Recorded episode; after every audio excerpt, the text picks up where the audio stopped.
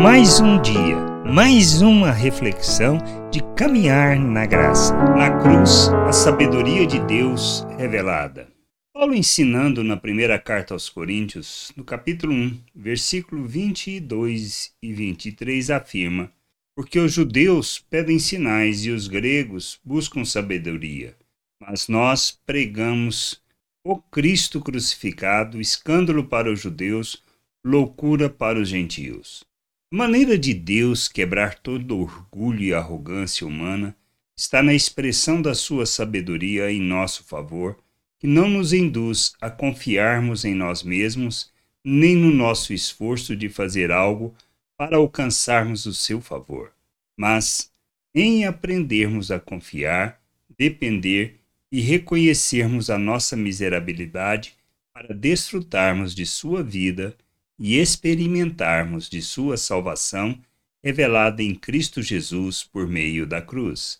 A obra de Cristo escancara a graça de Deus e o seu amor, pois é através de sua morte que recebemos o perdão e na sua ressurreição recebemos a justificação. Na cruz temos a sabedoria de Deus revelada, que expressa graça, misericórdia, bondade e o seu amor em nosso favor, se movendo para podermos ter acesso à sua vida.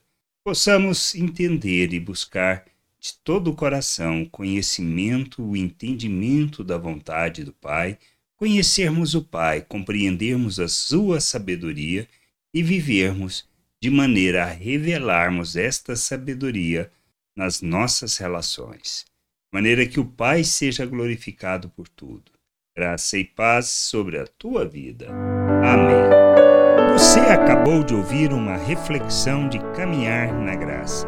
Se você gostou, curta, compartilhe, leve esta mensagem a outras pessoas, para que elas também possam compreender e entender a vontade de Deus.